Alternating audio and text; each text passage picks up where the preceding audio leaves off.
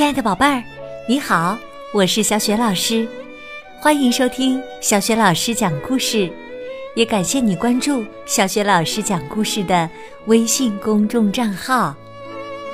下面呢，小雪老师带给你的绘本故事名字叫《汤姆的生日》。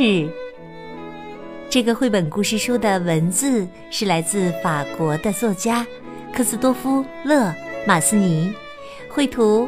玛丽·阿丽娜·巴文，译者梅丽，是海燕出版社出版的。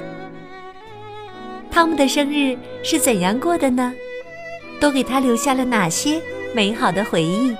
接下来呀，小学老师还是以小兔汤姆的口吻为宝贝儿讲这个故事。汤姆的生日，早上。在去幼儿园的路上，我感觉不同以往。再过几天就是我的生日了，毫无疑问，我已经不是个小孩子了。走在妈妈身边，我像大孩子一样迈着大步。休息的时候，我朝加比和维克多跑过去，告诉他们我收到了生日礼物。一套佐罗的全部装备和一辆遥控汽车。加比问我：“你过生日的时候，我们能去你家玩吗？”我说：“当然可以了，我要邀请全班同学周六到我家参加我的生日聚会呢。我和爸爸一起做了好多请帖，上边还画了太阳和大海呢。”我和加比维克多一起给大家发请帖。以前我很害羞，不敢邀请同学们到家里玩儿。现在我长大了，不再害怕。我甚至很骄傲能邀请大家。晚上，我给远方的好朋友鲁鲁画了一幅漂亮的画。爸爸在我的画上写道。鲁鲁，我们邀请你来庆祝汤姆的生日。我还签上了我的名字。今天是个伟大的日子。一大早，我和爸爸就开始用气球装饰客厅了。我的妹妹伊娜也在旁边玩着气球。不知道怎么回事，气球突然嘣。他吓得大哭起来。妈妈在厨房里准备点心，伊娜就会干坏事。她偷吃了蛋糕上的草莓，妈妈不得不把蛋糕放在高处。我要打扮的漂亮一些，在镜子前面，我把佐罗的全部装备都穿戴起来，有面具，有披风。甚至还在鼻子底下粘上了小胡子。维克多来了，他穿的很正式，脖子上还系着领带呢。他妈妈离开之前叮嘱维克多：“不要弄脏了衣服哦。”随后，珍妮来了，她抱着一个绿色的小礼盒。菲克也来了。他背着上幼儿园时常背的小包。我带朋友们去花园里看我的小树屋。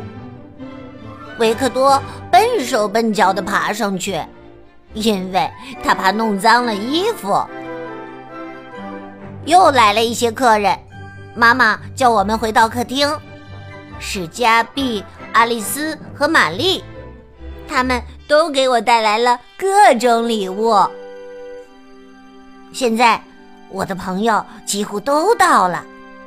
妈妈给我们榨了橙汁儿和胡萝卜汁儿。我又收到了好多好多礼物：动画片 DVD、拼图、小汽车和史前动画册。入席吧，妈妈说。突然灯熄灭了，黑暗中亮起的烛光，慢慢的向我靠近。大家一起唱：“祝你生日快乐，祝你生日快乐，祝你生日快乐，祝你生日快乐。”妈妈叫我憋足一口气，吹灭所有的蜡烛。正当我吸气时，伊娜伸手抓蛋糕，弄倒了一根蜡烛。妈妈只好重新点燃蜡烛。我鼓起腮帮子，使尽全身力气，噗！真棒啊！所有的蜡烛都灭了。妈妈叫道：“亲爱的，祝你生日快乐！”大家一起吃蛋糕。维克多吃的很小心，他怕弄脏自己的衣服。他一份儿还没吃完，菲克已经吃完三份儿了。这时门铃又响了，会是谁呢？哦，是鲁鲁和他的爸爸妈妈。我太高兴了，马上把鲁鲁介绍给我的同学们。吃完蛋糕，大家都坐在客厅里看妈妈表演魔术。他用一块神奇的手帕，把伊娜的宝贝熊变没了。接下来，我们玩起捉海盗的游戏。糟糕的是，捉维克多时，加比抓着了他的领带，不小心扯断了领带上的皮筋儿。珍妮、爱丽丝和玛丽跟伊娜玩过家家。他们三个当妈妈，给伊娜梳头、做饭，还帮她系餐巾呢。天晚了，妈妈们来接我的同学。维克多哭了，因为他的领带坏了。他妈妈说：“没关系。”聚会结束了，大家都走了。幸好还有鲁鲁留下来陪我，我们可以在卧室里接着玩。我很开心，明年我还要开生日聚会。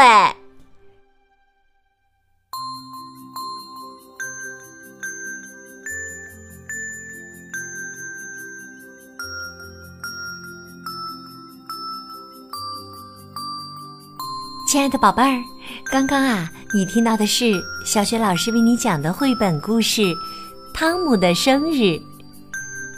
过完生日的汤姆似乎跟以往不大一样了，他像个大孩子，迈着大步走路，不再害羞，还骄傲地邀请小朋友们到家里玩儿。我们呢，真是要为汤姆点一个大大的赞呢，是不是，宝贝儿？你想怎样去过你的下一个生日呢？如果你想好了，欢迎你把你的想法通过微信告诉小雪老师和其他的小伙伴。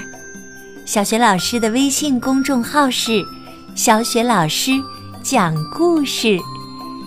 关注微信公众号啊，就可以每天第一时间听到小雪老师更新的绘本故事了。也会更加方便的听到之前小雪老师讲过的一千多个绘本故事。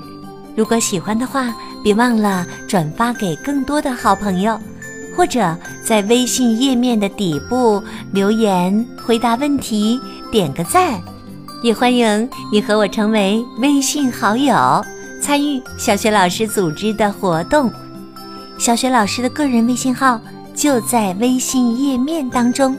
去找一找吧，我们微信上见。